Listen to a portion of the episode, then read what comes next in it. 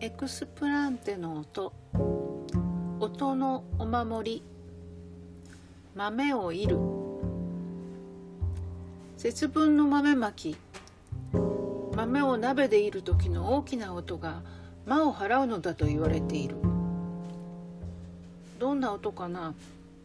いつもはいり豆を買ってくるけれど今年は生豆でやってみよう。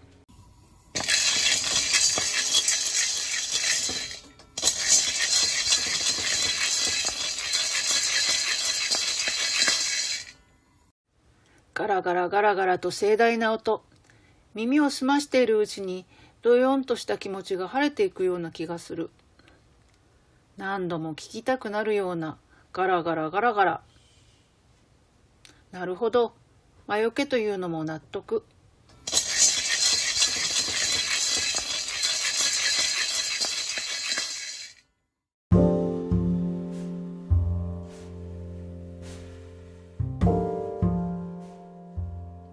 エクスプランテの音。